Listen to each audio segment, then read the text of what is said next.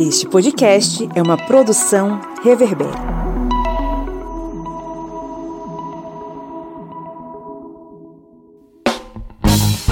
Olá,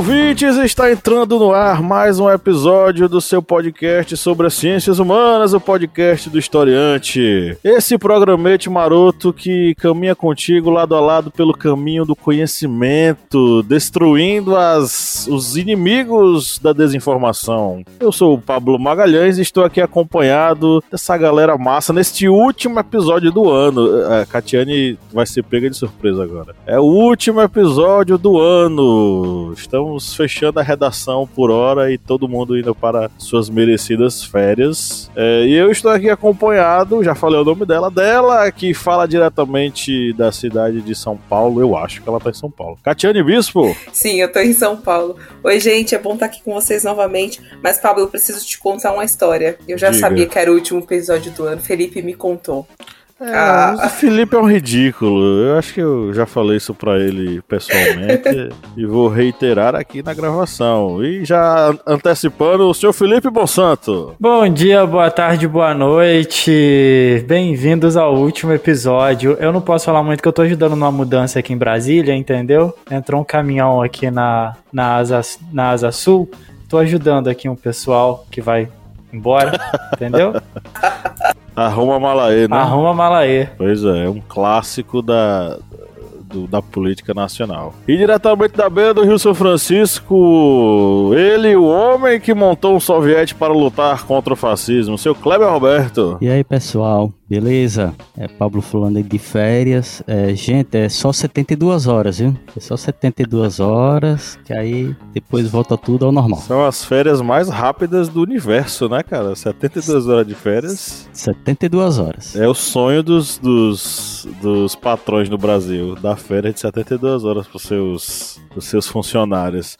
Bom, estamos aqui reunidos mais uma vez para trocar uma ideia é, sobre alguma coisa, né? Mas hoje é dia de episódio especial. Hoje é geopolítica na Latinoamérica. Estamos aqui reunidos para falar sobre este continente maravilhoso do qual fazemos parte. E a gente vai passear hoje por um país que está vivendo uma turbulência política que não é novidade para ele, né? A gente está falando do Peru. Estamos aí às voltas com um problema que envolve o presidente Pedro Castillo e a, o Congresso Nacional Peruano. Vamos tentar entender o que é está rolando, né, do ponto de vista político, geográfico, histórico, enfim. O que é está rolando no Peru? Como é que a gente pode avaliar? Eu já dei uma olhada aí, muita coisa que a mídia brasileira conservadora está veiculando é algo que precisa ser problematizado. Infelizmente, eles têm um alcance muito grande, né? Mas vamos tentar aqui refletir sobre é, isso. Mas antes, é, Felipe Monsanto, vamos lembrar aí a galera de avaliar o podcast, né? Com certeza. Se você está ouvindo aqui a gente nosso último episódio do ano de 2022 e você ainda não deu pra gente cinco estrelas, seja no Spotify ou no Apple Podcast ou no agregador que você mais costuma nos ouvir, vai lá, enquanto a gente está falando aqui, dá cinco estrelas pra gente, avalia a gente, dá esse presente de Natal pro historiante. Compartilhe o episódio também, entendeu? Divulga para que em 2023 as pessoas fiquem mais informadas e possam lutar com a gente contra o fascismo. É isso aí, aproveite agora, já vá dando as 5 estrelas, não precisa nem, dar, nem pausar o episódio, né? Pode continuar ouvindo a gente e avaliando, é, que aí fortalece a nossa amizade. Bom, vamos para o nosso giro de notícias, né, Catiane Bispo? É isso mesmo. E é, só relembrando que conhecimento sem compartilhar não é conhecimento, né? Isso. Quanto mais a gente compartilha as coisas que a gente escuta, bons conteúdos que a gente repassa para as pessoas, a gente está fazendo uma grande ajuda, que é justamente para informação, né? Em tempos de fake news, notícias e informações de qualidade faz toda a diferença. Arrasou! Bom, então vamos lá, gente. Agora vamos para uma notícia não tão feliz, né? Infelizmente. Em meio a protestos, Peru declara estado de emergência por 30 dias. O ministro da Defesa peruano, Alberto Otarola, afirmou hoje que o Conselho de Ministros decidiu impor estado de emergência a nível nacional por 30 dias. Manifestações ocorrem no Peru desde a última quinta-feira, dia 8, contra o novo governo de Dina Boluarte e pela liberdade de Pedro Castilho, o presidente deposto que hoje teve a prisão preventiva requerida pelo Ministério Público. Forças Armadas vão assumir proteção de aeroportos no Peru. A medida anunciada na terça-feira, 13 de dezembro de 2022, pelo ministro da Defesa, Alberto Otarola, segundo o político, o governo vai declarar estado de emergência no sistema rodoviário do país para assegurar o livre trânsito de veículos. O país vive ondas de protesto desde que o ex-presidente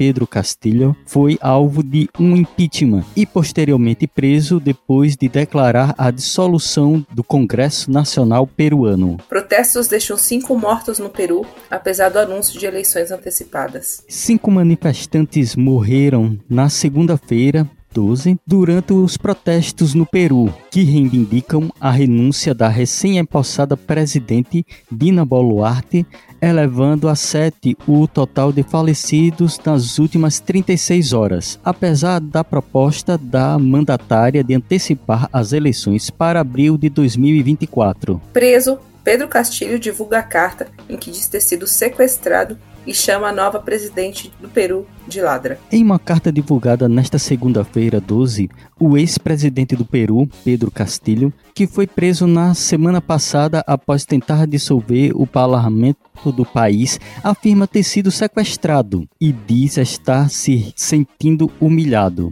Dedicada ao, entre aspas, querido povo peruano grandioso e paciente. A carta, escrita da prisão, foi compartilhada no Twitter oficial do ex-líder do país. Pedro Castilho continua sendo presidente do Peru, afirma López Obrador. Para o México, Pedro Castilho continua sendo presidente do Peru, uma vez que foi eleito pela via democrática, afirma o presidente mexicano Andrés Manuel López Obrador nesta terça-feira, 13. Pablo, receba aí nos peitos e faz esse gol aí.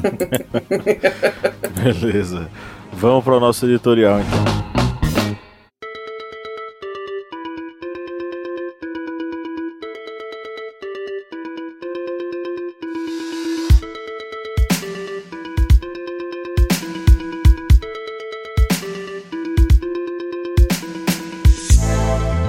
Em mais uma edição do Geopolítica na Latinoamérica, revisitamos o Peru, essa nação que foi tema de outro episódio aqui no podcast, o episódio 129. Naquela ocasião, debatemos sobre as eleições no país e o embate entre o Fujimorismo e o trabalhismo, naquele momento representados à direita por Keiko Fujimori e à esquerda pelo Pedro Castilho. Atualmente, o Peru vive um momento de grande tensão política. Na terça-feira, 22 de novembro, mais de 60 dos 130 membros do Congresso do Peru apresentaram um pedido para destituição do atual presidente Pedro Castillo do cargo, sob a alegação de que ele teria incapacidade moral de exercer a função. O pedido de impeachment, chamado pelos membros do Congresso de moção de vacância, foi o terceiro desde que Castillo assumiu o poder ao fim de julho de 2021. De maneira geral, os favoráveis ao impeachment de Pedro Castillo são filiados a partidos de direita e centro-direita do Peru. Castillo sofreu impeachment horas depois de anunciar a dissolução do parlamento e, na tarde do mesmo dia,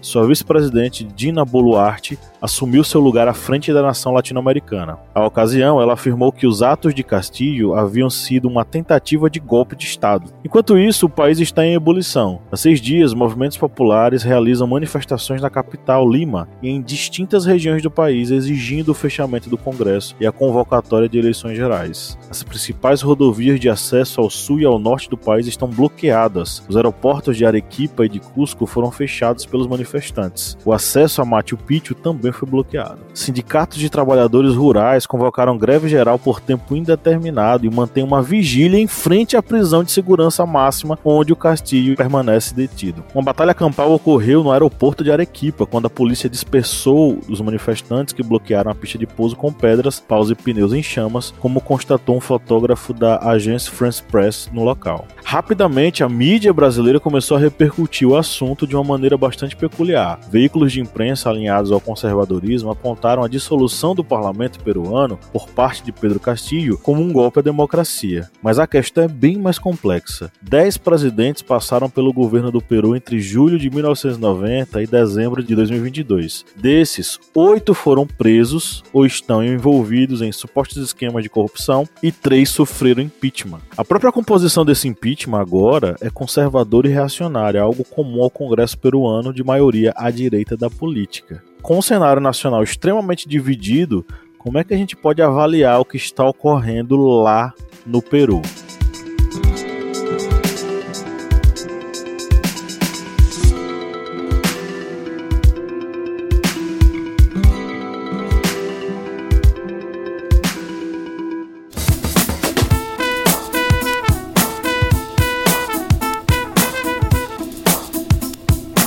Bom, quem curte e acompanha o Historiante pode nos ajudar a manter o projeto, não é mesmo, seu Kleber? Isso mesmo. Você pode ajudar o historiante de uma forma bem fácil. E faz como? Vai lá no nosso Apoia-se.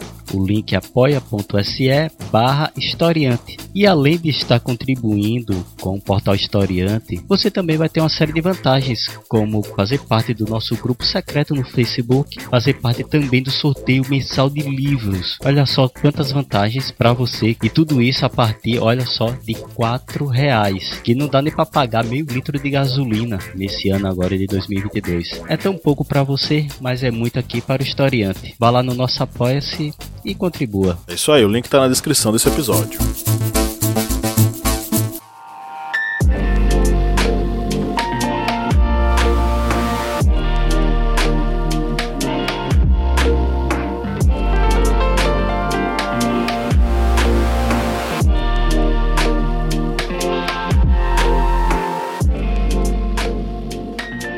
Antes de mais nada, é interessante que a gente pense no Peru como um país que nos últimos 30 anos nenhum presidente eleito conseguiu concluir o mandato.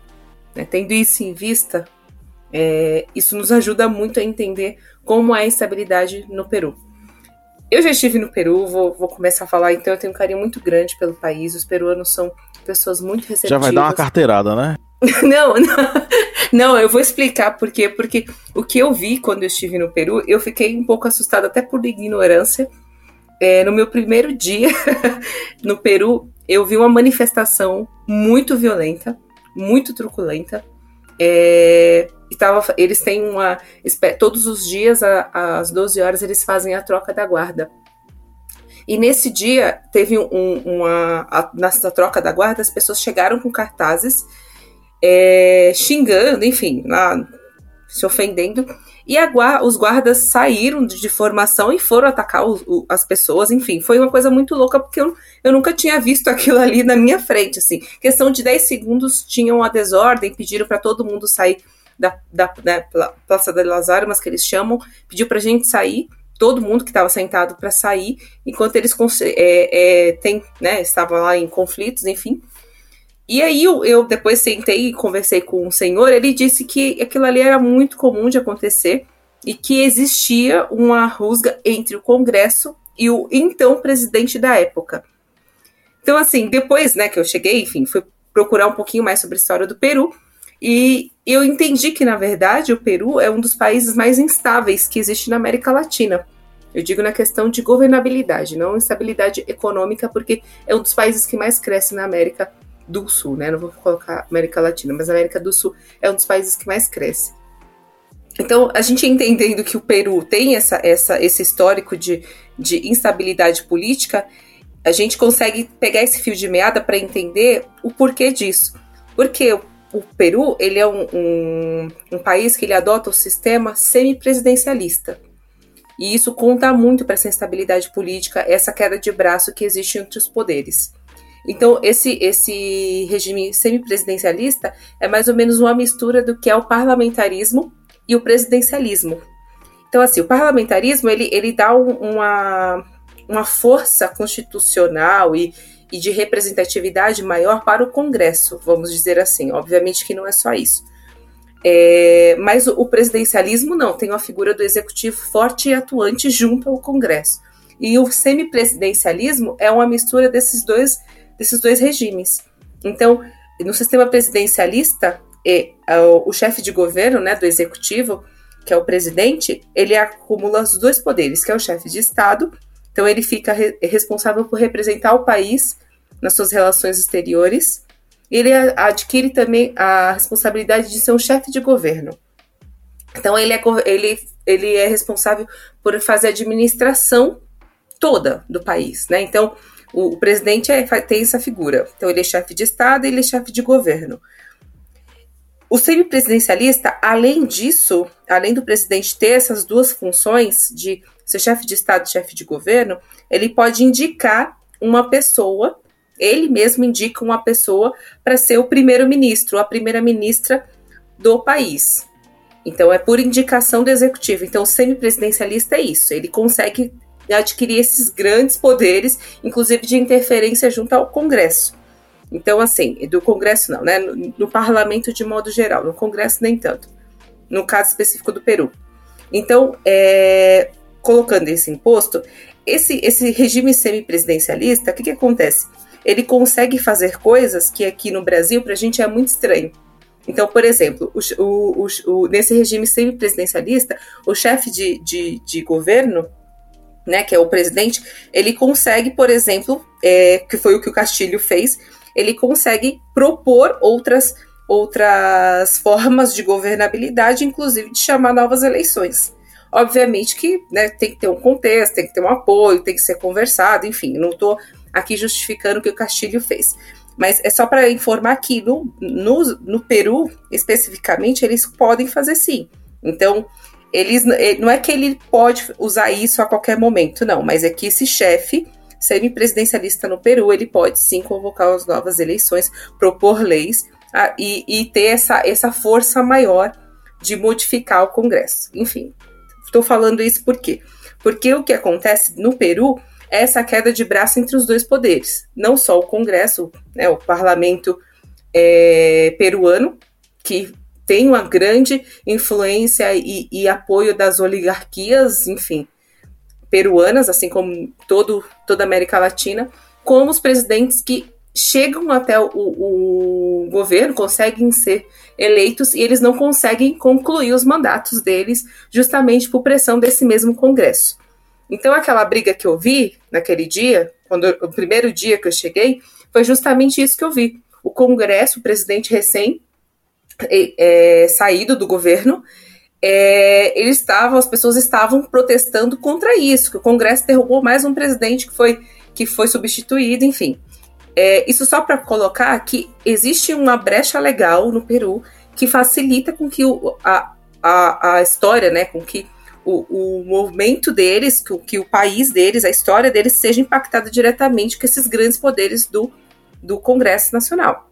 Então, assim, é, o que, que aconteceu? Ele indicou uma primeira-ministra, que era antigamente, a gente nem ouviu falar dela, mas ela pediu, é, renunciou no próprio dia que o, que o Castilho tentou fazer, é, derrubar o Congresso, né, que é a Betsy Chaves, que é uma, era uma grande líder, enfim, sofreu todos os ataques, como o Castilho também veio sofrendo. Ele, houve tem, três tentativas de impeachment durante um ano e meio de governo que ele tem feito.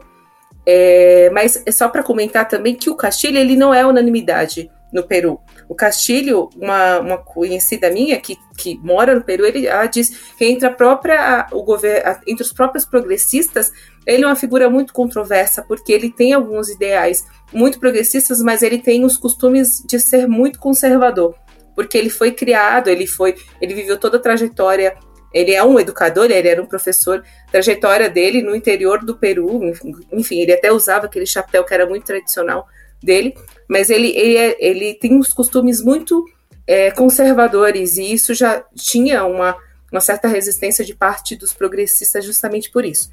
Então, eu só vou frisar um pouco mais, óbvio que vocês vão trazer muito mais elementos, frisar que existe uma brecha é, na formação do Estado peruano que facilita com que esses golpes sejam frequentes e que o Congresso Nacional que é eleito, né, enfim, tem uma representatividade muito grande no país, entre nessa queda de braço constante com os presidentes eleitos e que faz com que há 30 anos os governos, né, os presidentes eleitos, eles não consigam concluir os mandatos deles. Você falou uma coisa que, que me chama muita atenção, e aí no dia, até quando, quando houve toda a confusão, tudo, eu comentei isso no grupo do historiante. É, a democracia deles, a, a, a estrutura governamental deles é muito fraca, é muito, é muito fácil de ser, de ser manipulada. Aí a gente consegue, não manipulada, né, de ser dissipada, né? É, e a gente vê na, na, nessas movimentações, em tudo que tem acontecido, o quão a população e quão o governo em si mesmo, a estrutura do, do, do Peru tem sofrido nesses últimos anos. Né?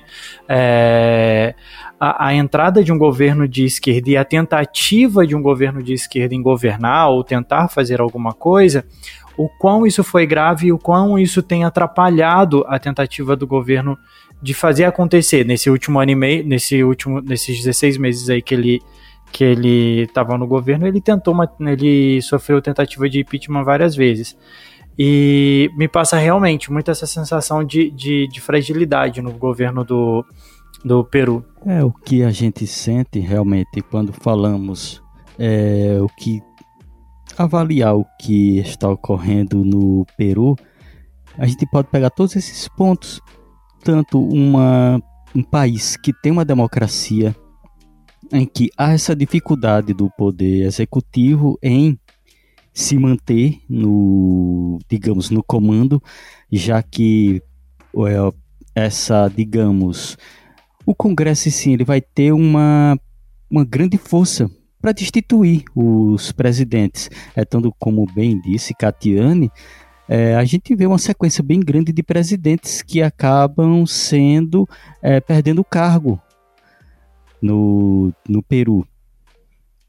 Isso devido realmente a ver essa essa é, não, não é uma fragilidade, mas digamos essa brecha legal para que possa ocorrer essa destituição. E isso vai acabando fragilizando o processo democrático de um país, à medida em que o Congresso ele possa destituir um presidente sem motivos aparentes, apenas por questão de não estar alinhado com o, as ideias de um presidente, o Congresso vai lá e destitui. Isso faz com que haja esta fragilidade no, no Peru. E essa fragilidade no governo peruano acaba tendo reflexos na América Latina. Esse é um ponto que a gente até precisa lembrar que a América Latina ela acaba sempre tendo países que passam por esses momentos de instabilidade e esses momentos de instabilidade acabam tendo reflexos em todo é, em toda a região e tendo esses reflexos em toda a região a gente aqui no Brasil deve ter em mente exatamente um desenrolar o mais rápido e mais democrático possível para o Peru. Porque à medida em que vai se desenrolando todo esse processo que está ocorrendo lá, com violência, com mortes, com utilização da força militar em si para tentar colocar ordem, a própria presidente que, a, que assumiu, a Dina, Dina Boluarte, ela mesma já antecipou o, as eleições por causa desse descontrole que está ocorrendo e mesmo assim essas manifestações acabam ocorrendo ainda contra a digamos a posse dela. E tudo isso vai tendo reflexos em si de um país se desestra uh, um país se desestruturando. E com isso como dito anteriormente vai levando instabilidade para a América Latina. Lembrando que na Argentina também já está havendo certos movimentos para, é, digamos, levar uma desestabilização também por lá. Essa coisa da, essa questão da, da desestabilização política tem de um lado, né, a ver com o sistema político peruano, que dá poderes é, do executivo sobre o legislativo e dá poderes do legislativo sobre o executivo. Então, assim, não existe equilíbrio de poderes, né? Não existe, não existe um sistema de freios e contrapesos tal qual existe no Brasil, definido pela Constituição. No Peru, salvo engano, ainda vigora a Constituição do Fujimori. Então, assim, é, permanece um legado ditatorial de um cara que foi o maior expoente da extrema-direita, que tem na sua filha Keiko Fujimori a continuação do seu legado. É, e aí tem aquele ouvinte que vai se perguntar, pô, quem é Fujimori? O Alberto Fujimori, a gente tem um episódio aqui que é mais aprofundado sobre o Fujimorismo, que é esse episódio que eu mencionei lá no editorial, né? É o nosso episódio 129, que a gente fala sobre as eleições no Peru e tudo mais. Alberto Fujimori foi um engenheiro que se apresentou como um outsider nas eleições, é, salvo engano, as eleições de 18, 1989 no Peru. É, se não for 1989, foi de 1990.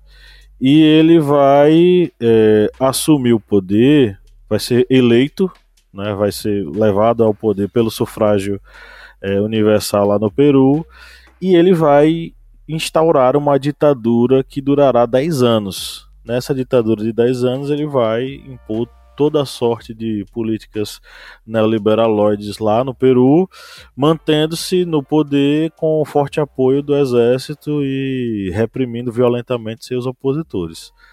Depois de muito tempo ele vai ser julgado, depois de muito tempo ele vai ser é, colocado na frente do tribunal, na verdade só metaforicamente, né, porque ele estava deitado na maca de um hospital.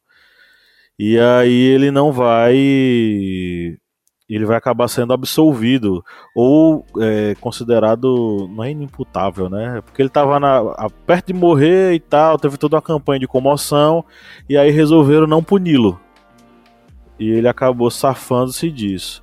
Desde então, desde a saída do Fujimori, ninguém se mantém de pé na presidência do Peru sem ser ou arrastado por um processo de impeachment ou arrastado sob uma uma pseudo luta contra a corrupção no Peru. Eu não vou colocar pseudo não, porque assim, de fato existe todo um, todo um processo envolto ali nos, nos presidentes anteriores, principalmente do Pedro Paulo Kuczynski, né, que foi condenado por corrupção, lavagem de dinheiro, envolveu Petrobras e tudo mais. Então, de 2018 para cá, foram seis pessoas assumindo a liderança do Peru. Saiu Kuczynski, entrou Martim Vizcarra. Saiu Martim Vizcarra por um impeachment, entrou Manuel Merino. Manuel Merino ficou cinco dias no cargo, renunciou, veio Francisco Sagaste.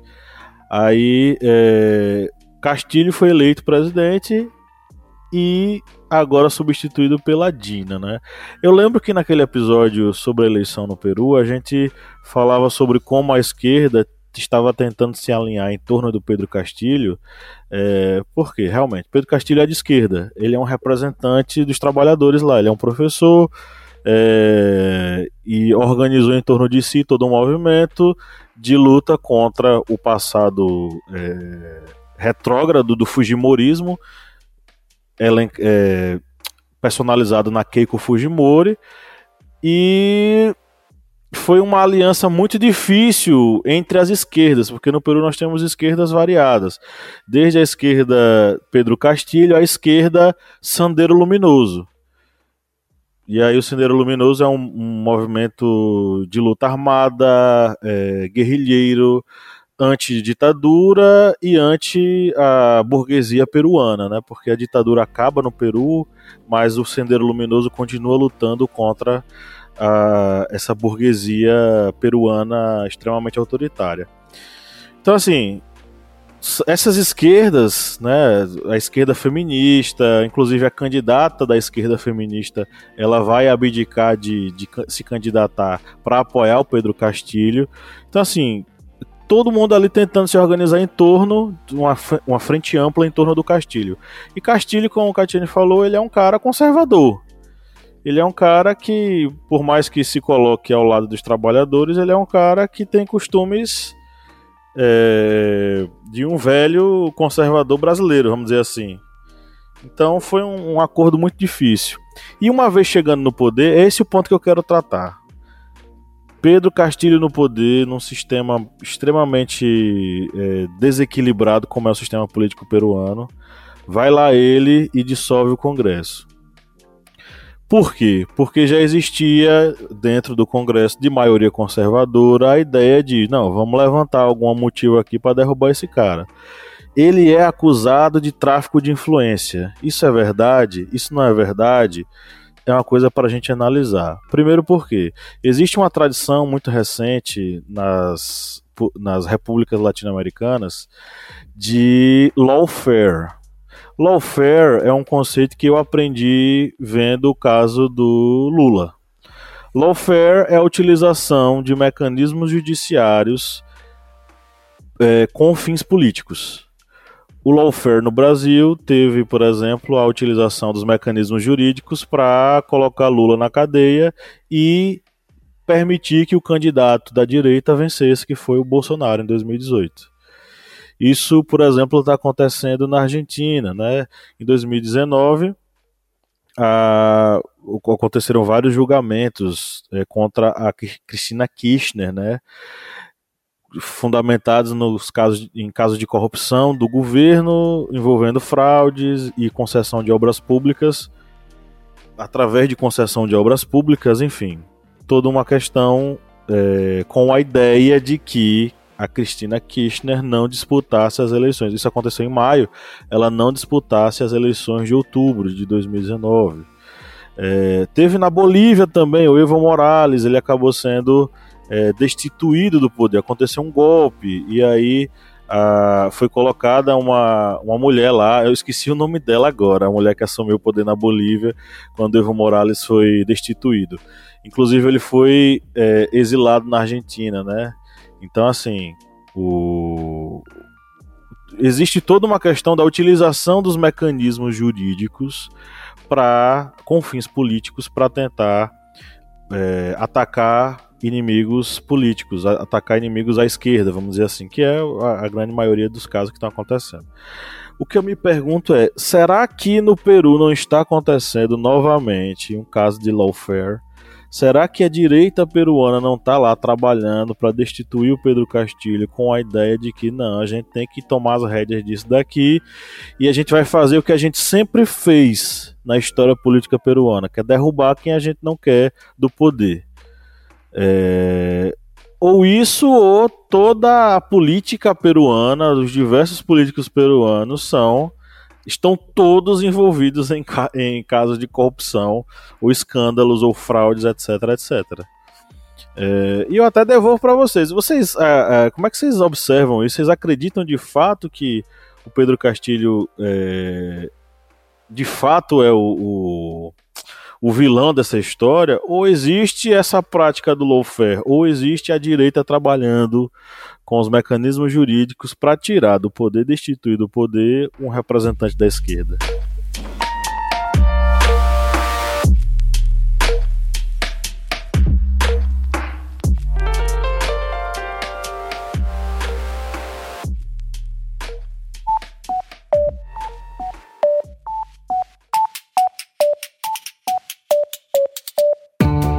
Me diga uma coisa, Lídia Verônica, qual é o melhor lugar para ouvir podcasts? O melhor lugar para ouvir podcast, para mim, é na cama. Mas para todo mundo, é o Orelo. Com certeza. Além de tudo, o Orelo nos remunera. Cada clique seu ajuda o nosso projeto a crescer. Então quer dizer que só de a pessoa ouvir, dar o play lá nos episódios, isso já nos ajuda? Nem precisa a pessoa pagar? Exatamente. Se você não pode ou não tem interesse em ser um apoiador, mas acha o nosso projeto legal, vai lá no Orelo e dá essa força pra gente.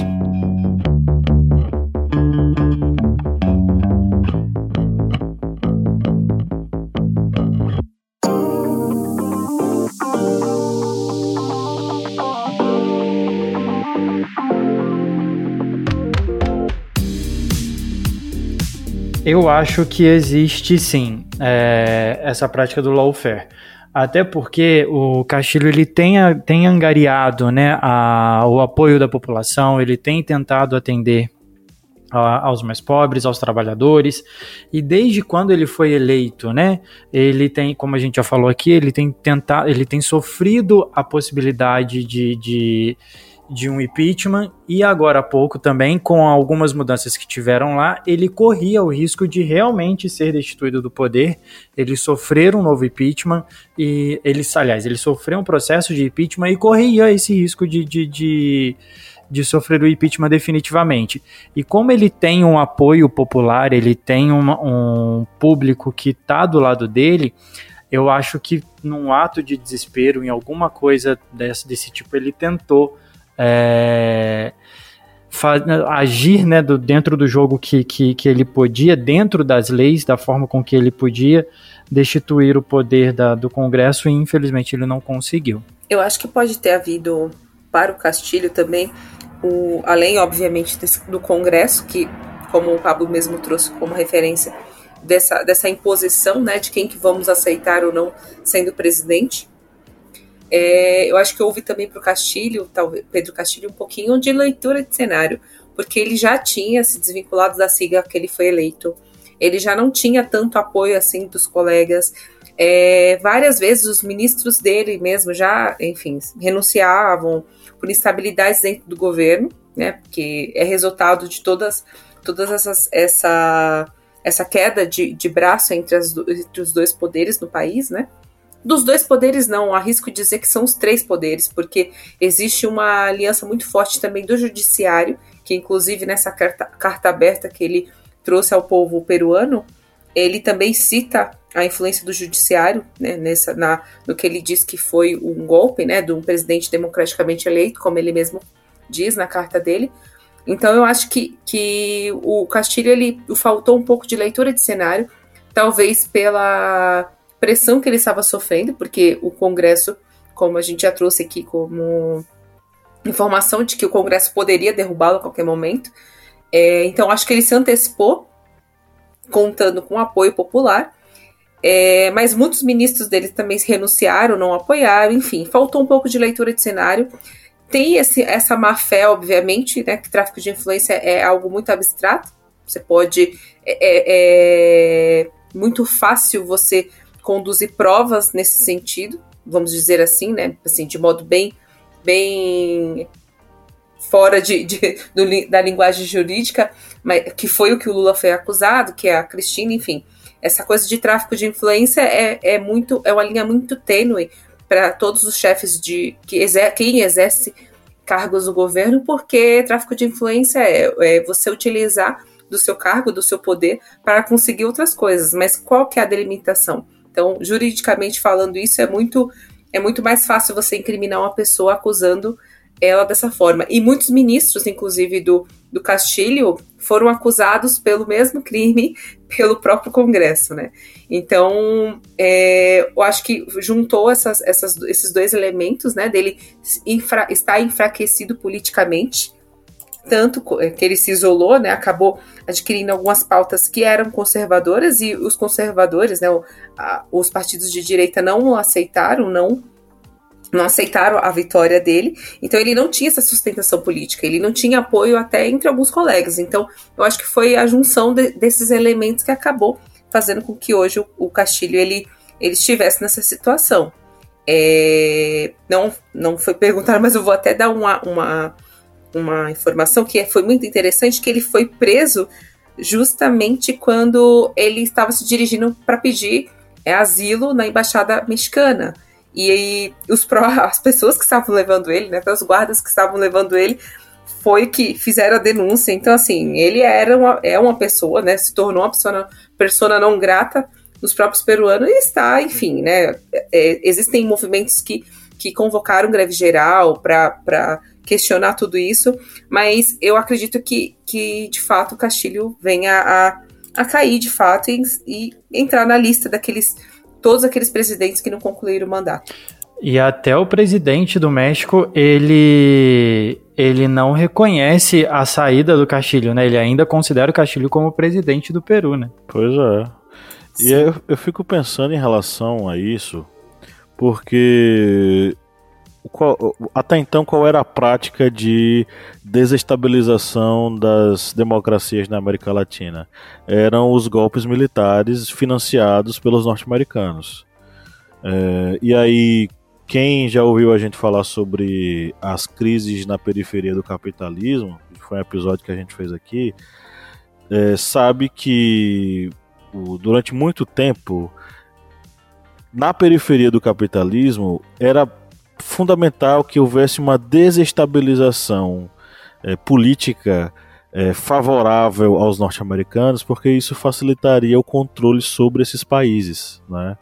Brasil, Argentina, Paraguai, enfim. É, esse desequilíbrio político favorecia a dominação norte-americana sobre a gente, né? Nesse caso, é a prática do lawfare, é a prática dessa, desse uso dos mecanismos jurídicos para é, destituir, derrubar, prender os seus adversários políticos. A, a gente teve isso aqui no Brasil é, inicialmente com o impeachment de Dilma Rousseff, o golpe em Dilma Rousseff. Aquilo ali claramente foi a utilização de mecanismos oficiais para destituir uma pessoa inocente, porque posteriormente ela foi considerada inocente no caso, famoso caso das pedaladas fiscais. Depois foi a utilização da Lava Jato é, como esse mecanismo jurídico para impedir que Lula se candidatasse e vencesse as eleições abrindo espaço para um candidato da extrema-direita, que, diga-se de passagem, fez o seu dever de casa realmente, né? Não só ocupou os espaços no, na política é, nacional, como ocupou espaços no discurso político o, com a população, né? Que foi o Bolsonaro. Então, todas essas práticas elas já estão bem estabelecidas. É claro que o que está acontecendo no Peru já aconteceu aqui no Brasil já aconteceu, a gente já passou por isso de 2016 para cá. Mas penso, caiu, será que isso não poderia acontecer novamente no Brasil? Será que não existe esteio para isso aqui?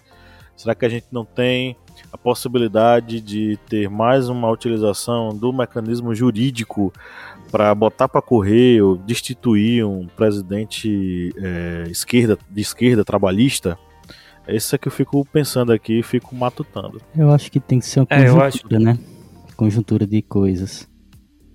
Questões econômicas, sociais, eu acho que tem que ocorrer muito disso para que venha que o esse mecanismo do lawfare possa ser instituído, ou seja, a utilização de meios é, entre aspas legais para se destituir um presidente. É, nessa questão, fazendo uma comparação bem bem esdrúxula, né, da, da, com que a gente vai ter no Brasil a partir do ano que vem, o nosso Congresso Nacional ele é um Congresso é, mais conservador do que nunca, né?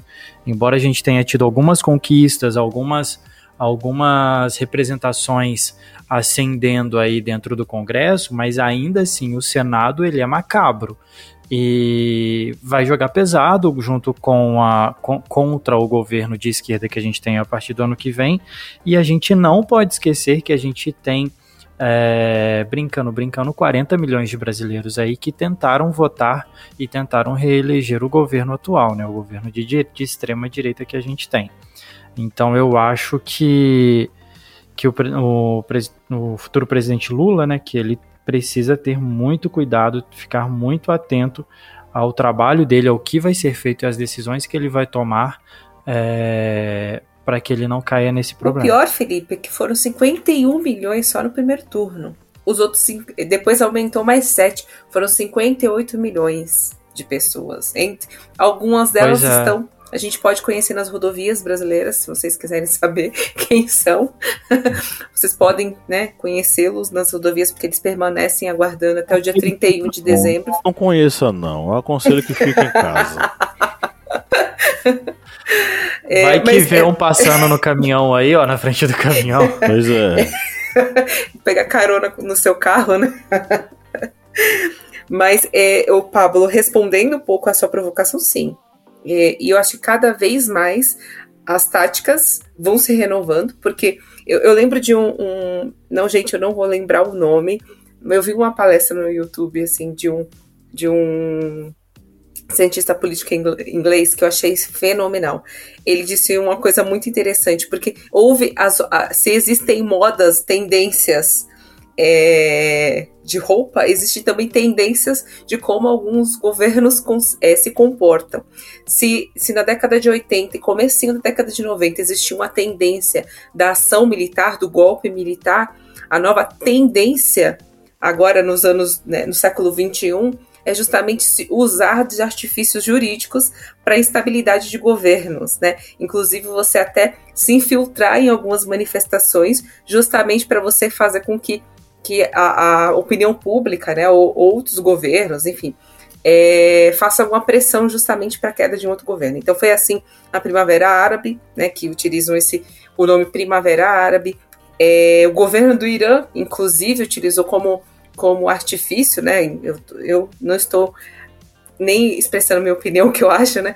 Falando sobre o uso da, do, do, da morte da, da. Esqueci o nome dela. Esqueci o nome da moça que acabaram. A polícia religiosa.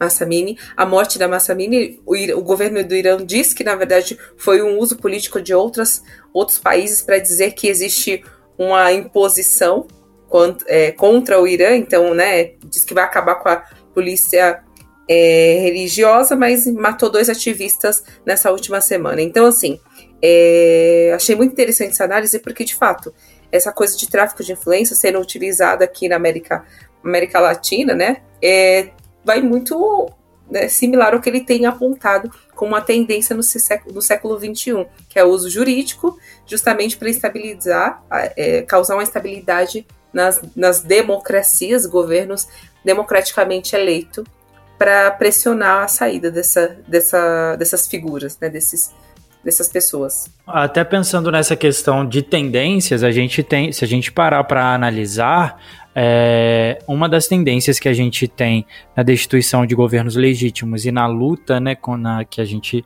vê nos últimos tempos, é, a desacreditar na, no, no, nos pesos e contrapesos, né, nas, na, nos poderes políticos dentro de um país.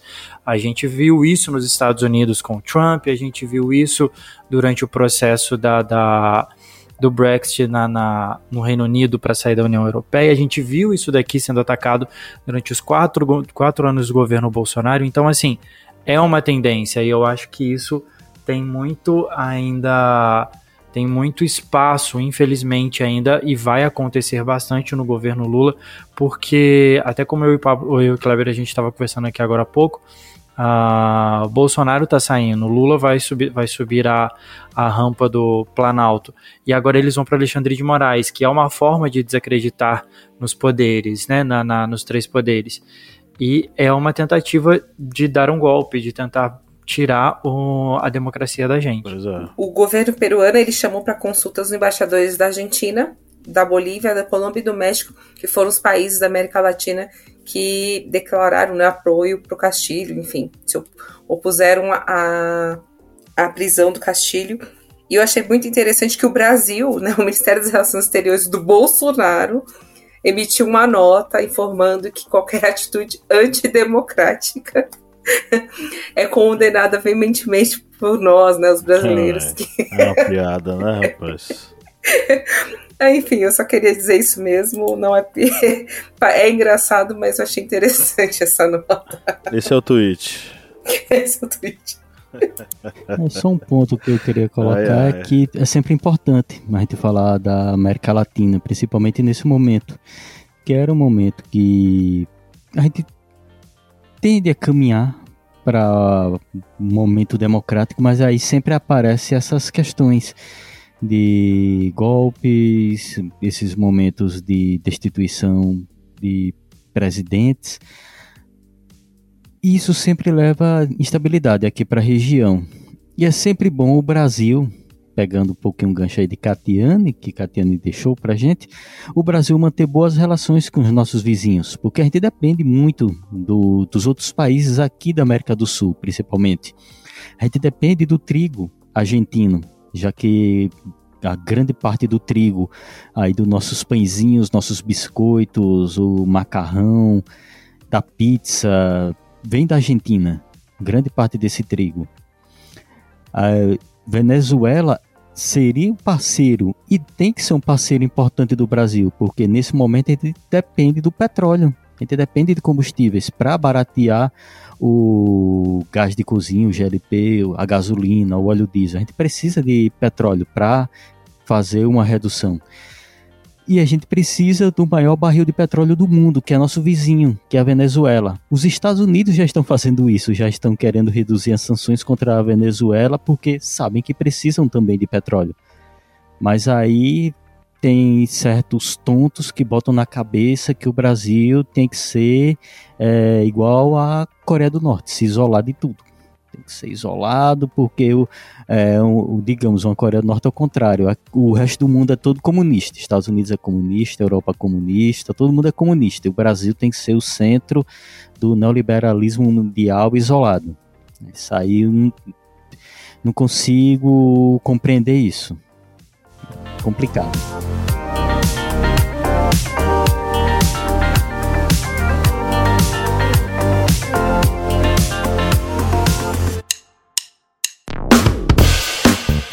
Você que é nosso ouvinte, nosso ouvinte, que acompanha esse podcast a cada semana e adora ouvir os nossos papos, que tal a gente fortalecer os nossos laços de amizade? É simples demais e nem precisa pausar o episódio, né, Felipe? Exatamente, Paulo. Ah, se você está ouvindo a gente agora, seja no Spotify ou seja na Apple Podcast, para a gente ficar mais íntimo, para a gente falar cada vez mais ao seu ouvidinho, você faz o seguinte agora.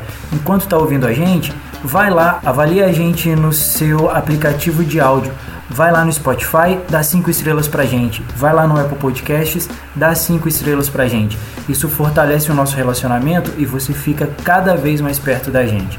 Faz isso pra gente, dá essa moral lá agora.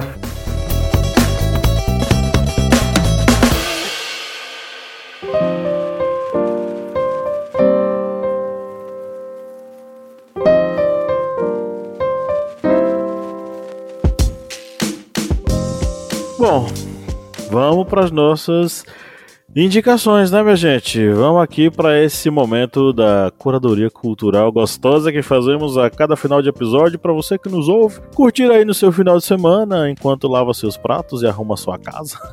né, essa atividade cotidiana e corriqueira que fazemos todos os dias em nossos lares e claro que essas indicações elas são uma homenagem vamos dizer assim, aos nossos apoiadores, né, Cleber Roberto? A gente agradece a todos os apoiadores que apoiaram, que começaram a apoiar, que continuam apoiando o historiante nessa jornada aí de anos, que tem nos apoiado nesse ano de 2022, que foi um ano bem pesado pra gente. A gente sofreu muitos ataques, inclusive até perdemos a nossa conta do Instagram. Se você quer continuar seguindo o nosso Instagram, siga o Instagram novo, que é o Historiante Underline. Ou seja, foi um ano bem pesado pra gente, mas a gente contou com apoiadores. Por isso a gente agradece a todos. A gente deixa esse agradecimento a todos os apoiadores, a todos que vêm contribuindo e acreditando aqui no Historiante. E vou deixar aqui um abraço afetuoso para Danilo Terra de Oliveira, Ronivon Barros da Cunha Júnior e Cibele de Oliveira Schneider. Vocês três e todos os outros apoiadores se sintam aqui agraciados com o nosso muito obrigado por acreditar e continuar a acreditar no historiante. E agora a hora das indicações. Não adianta fecharem os microfones. Quem começa? É isso aí.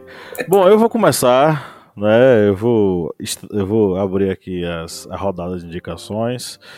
Primeiro eu vou sugerir um documentário que eu assisti, é uma série documental que eu assisti em um, em um sábado, que foi o Herói Fake da Globoplay, sobre o Gabriel Monteiro, aquele influencer ex-policial no Rio de Janeiro. Eu acho que eu assisti muito mais pela conjuntura e pelo personagem construído do que necessariamente pelo Gabriel em si, porque com, por quem eu não nutro nenhum sentimento de empatia ou admiração, tá? Muito pelo contrário. Herói Fake trata sobre a trajetória desse cara que vai de um influencer, um policial influencer dentro da polícia, até a condição de político eleito pelo voto popular como ele se utilizava do seu cargo, da sua função, dos seus rendimentos para enquanto político, né, para benefício próprio e crescimento do seu canal e de suas mídias sociais, seguindo aquela onda do conservadorismo extremado e hipócrita, né? Porque por baixo dos panos o Gabriel era um assediador, um estuprador, um abusador de menores, que causou uma série de estragos emocionais em muitas é, garotas e nos seus próprios colegas de trabalho, né, os seus subordinados imediatamente ali no seu gabinete. Então é uma série documental que eu achei muito bem feita, muito bem montada e que é um grande alerta para toda a população, gente. E você, se você que nos ouve aí e caminhou por essa, surfou aí dentro dessa onda da extrema direita, é, abra seus olhos para políticos aventureiros como esse cara. E eu espero que ele tenha, por parte da justiça, o seu destino merecido, que é a cadeia. Para nossa playlist, vou sugerir uma música que me que descobri por acaso estava eu é, ouvindo uma cantora japonesa que eu gosto muito, que eu acho que eu sugeri no episódio anterior, a Eme, e caí numa música chamada Twilight, da, de outra cantora japonesa chamada Ai Iwasaki. Ai Iwasaki. Bicho, fantástico. Música maravilhosa. É um estilo de música que eu nunca tinha ouvido no Japão, é uma mistura de folk com indie, uma batidinha de violão bem gostosa, enfim. Gostei bastante, tá aqui minha sugestão para vocês. E aí, meus amigos, mande o um braço aí. Vou aproveitar aqui um gancho então para minha dica de, de filme, eu vou indicar dois filmes agora para é, o primeiro vai ser As Nadadoras, tem disponível na Netflix.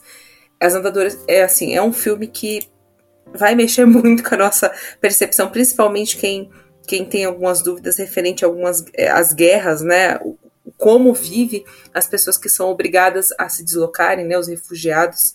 Então o filme conta muito a história de duas irmãs, as irmãs Mardini, que são filhas de um, do, de um ex-atleta, um ex-nadador profissional sírio, e ele treina as filhas, enfim, eu vou contar só um pouquinho da história para não dar spoiler, mas ele treinava as filhas na Síria e aí é, aconteceu a guerra na Síria, enfim, toda a instabilidade política e elas é, precisaram sair do país e o filme passa um pouco o retrato de como é essa adaptação dela, né, na, delas na Alemanha e, e elas até são, foram reconhecidas como embaixadoras da boa vontade pela Acnur, né, que é, o, que é a agência da ONU para os refugiados, Alto Comissariado da ONU para os refugiados, justamente porque elas ajudaram na travessia desses colegas, elas ajudaram a dar dano por três horas a fazer essa travessia, já que o motor do, dessa lancha, dessa lancha bem precária, acabou parando de funcionar. Então elas andaram três horas e acabaram salvando a vida de algumas pessoas é, todas as pessoas que estavam no barco. E aí conta um pouco dessa história delas, como era a Síria antes, o que se tornou a Síria. E é bem interessante porque passa um pouco essa visão, né, dos refugiados, como é você migrar forçadamente para um outro país para você não morrer. Enfim, é bem legal, muito bacana. Eu recomendo bastante assistir esse filme. Me recomendaram, eu assisti e estou recomendando, passando à frente, porque vale muito a pena. E um outro filme que também que eu vou indicar é de é, o nome é 1985, que fala sobre a ditadura argentina. Eu não sei se os colegas aqui já assistiram, mas esse filme é muito bom. É um filme pesado também, assim como As Nadadoras, mas é um filme que faz você refletir bastante sobre o que foi e o que significou a anistia para a gente aqui no Brasil. Porque na Argentina eles não tiveram anistia, então eles condenaram algumas pessoas, né? Algum, principalmente do o, o, alguns figurões né, da ditadura de Videla. Então, é, vale muito a pena assistir esse filme, sim. Você vai ter um recorte muito real do que foi a ditadura na Argentina, mas que teve os moldes, né, com treinamento da, dos Estados Unidos, mas replicados aqui no Brasil também. Então, vale muito a pena assistir esse filme e, e ficar aí como, como recordação desses tempos sombrios que a gente hoje escuta que não existiu, né? Então fica aqui a minha recomendação desses dois filmes.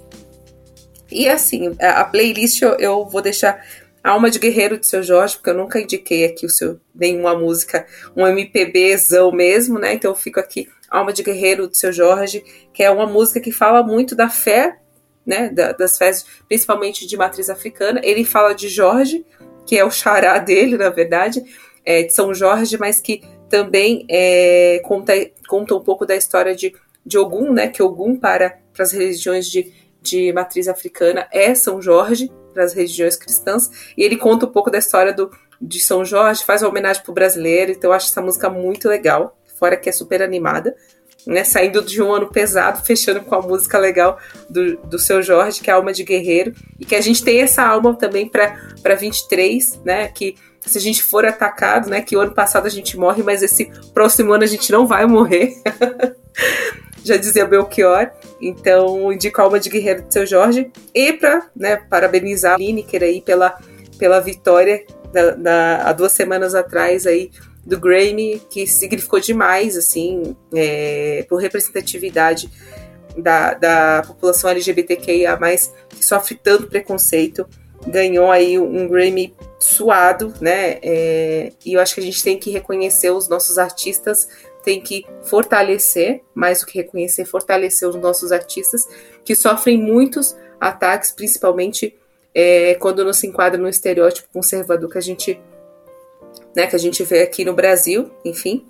É, então, vou deixar aqui Intimidade, Lineker e os Caramelos. E ela teve até no, no Roda Viva essa semana. Ela deu uma entrevista para o Roda Viva que ficou muito lindo, muito emocionante. Ela fala exatamente sobre isso que você tocou, né, tocou Katiane, sobre reconhecimento, né, dos corpos trans, das pessoas, é, das pessoas que estão fora do padrão brasileiro e de como as coisas funcionam, né? Tá bem interessante.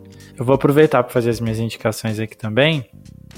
É, algumas semanas, algum, é, algumas semanas atrás eu fiz um texto pro Zero Águia sobre guerra cultural e eu me baseei nesse texto em um livro que eu comecei a estudar e eu pude aprofundar um pouquinho mais nele, uh, chamado Guerra Cultural: A Retórica do Ódio, do professor João César de Castro, da, da da Universidade Estadual do Rio de Janeiro. Uh, ele dá um panorama sobre como funciona a guerra cultural no mundo e como ela funcionou, funcionou e funciona aqui no Brasil, inclusive no governo Bolsonaro. Uh, é uma análise bem interessante de como as coisas, como as coisas foram criadas e desenvolvidas dentro do Brasil para que houvessem o nós contra eles, né, ou eles contra nós, uh, no governo Bolsonaro. O, então fica muito, muito de dica para esse finalzinho de ano, para essas férias aí, a leitura desse livro.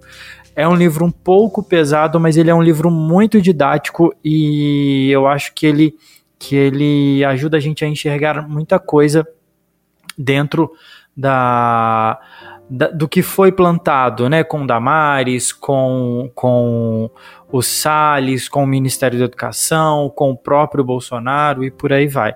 Fica a dica da, desse livro. De música, uh, vou indicar algumas músicas bem levinhas também para esse final de ano aí. Uh, uma de especial de uma banda gaúcha chamada Pouca Vogal. Na verdade, essa música ela é gravada pelo Humberto Gessinger, por esse grupo Pouca Vogal, e pelo cidadão Ken, que são é uma outra banda é, do Rio Grande do Sul ela fala sobre encontrar pessoas que ajudam a gente na jornada, que, a, que ajudam a gente no caminho no dia a dia, num mundo tão complexo e tão cruel como é o que a gente vive hoje. Uh, é uma música muito de gratidão, eu gosto muito dela e fica ela como dica. E também vou indicar Para Sonhar, do Marcelo Genesi, que é uma música também que fala sobre futuro, fala sobre relacionamentos, que a gente possa ter, possa criar relacionamentos mais saudáveis, relacionamentos mais leves e que a gente consiga construir isso no próximo ano. Bem, a minha indicação, como aí vocês vão ter um tempinho livre nesse final de ano, vou indicar um livro de Arano Suassuna, que para mim é o melhor livro dele, melhor até mesmo que o da Compadecida, viu gente? É o Romance da Pedra do Reino e o Príncipe do Sangue do Vai e Volta que esse livro ele se vai se basear no narrador, digamos assim, que é o narrador e personagem principal do livro, que é o Quaderna, que ele tá preso porque ele estava causando umas arruaças ali em Taperoá, e ele estava causando essas arruaças porque ele, ele conta sua linhagem como a linhagem dos verdadeiros reis do Brasil. É os reis de cabelos castanhos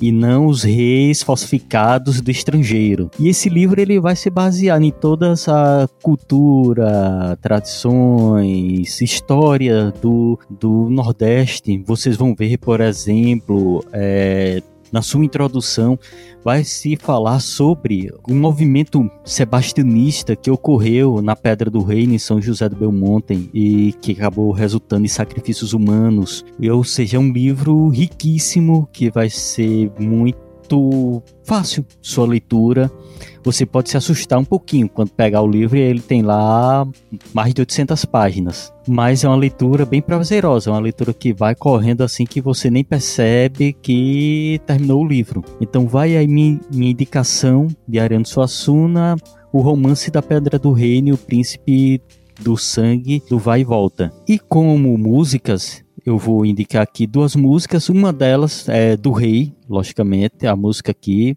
vou mandar do Rei, Tim Maia. E a música Não Quero Dinheiro, Só Quero Amar. É aí que vocês vão ver, quem já conhece, sabe, o vozeirão do Rei Tim Maia. E vou também deixar outra música, que é uma música do Angra, na voz do saudoso André Matos, que é a música Carry On que é a música que fala sobre continuar, seguir mesmo tendo obstáculos e dificuldades na vida. Sempre prossiga. Estão aí minhas indicações. Arrasou! Você foi de Tim Maia a Angra, né? Que coisa peculiar. então é isso, gente. Chegamos ao final do último episódio do Historiante em 2022, esse ano que durou muitos anos, né? Eu queria dizer para você que nos ouviu até agora, né, saiba que nesse ano inteiro nós produzimos conteúdos pensando em você que nos ouve até o finalzinho e dá o tchau juntinho com a gente, né?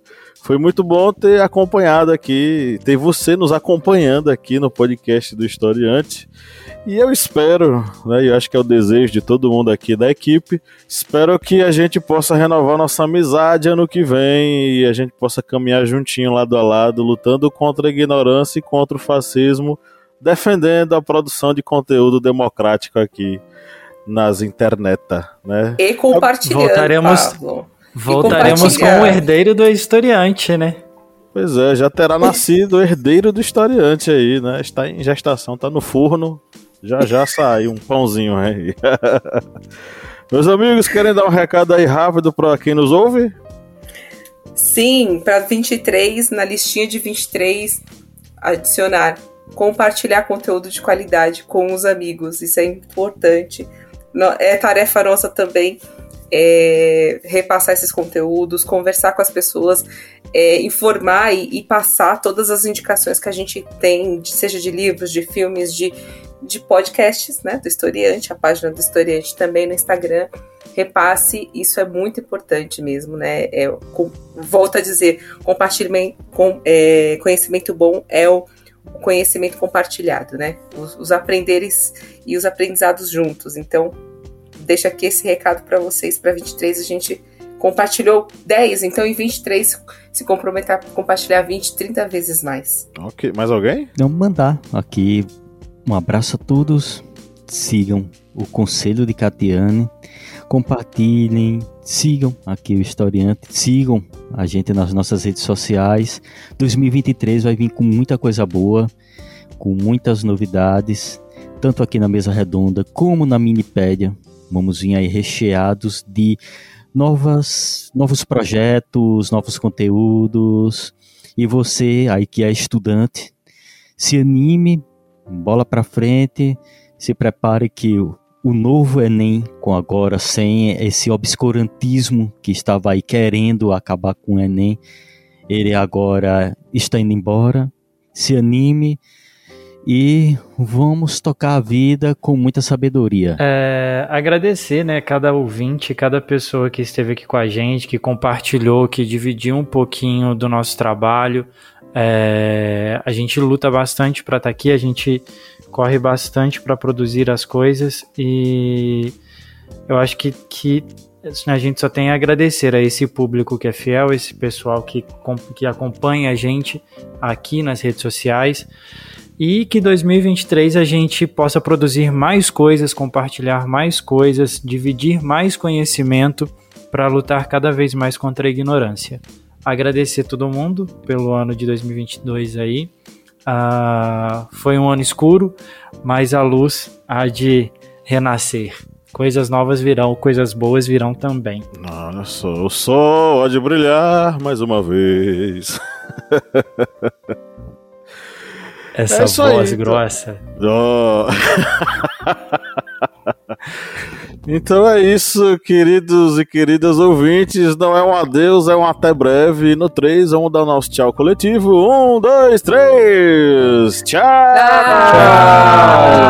tchau. Olha, até rolou o tchau do Kleber hoje, hein? É o Kleber hoje, é, tá vendo? E o que você fez? Não você fez, é, essa. E o ano novo também.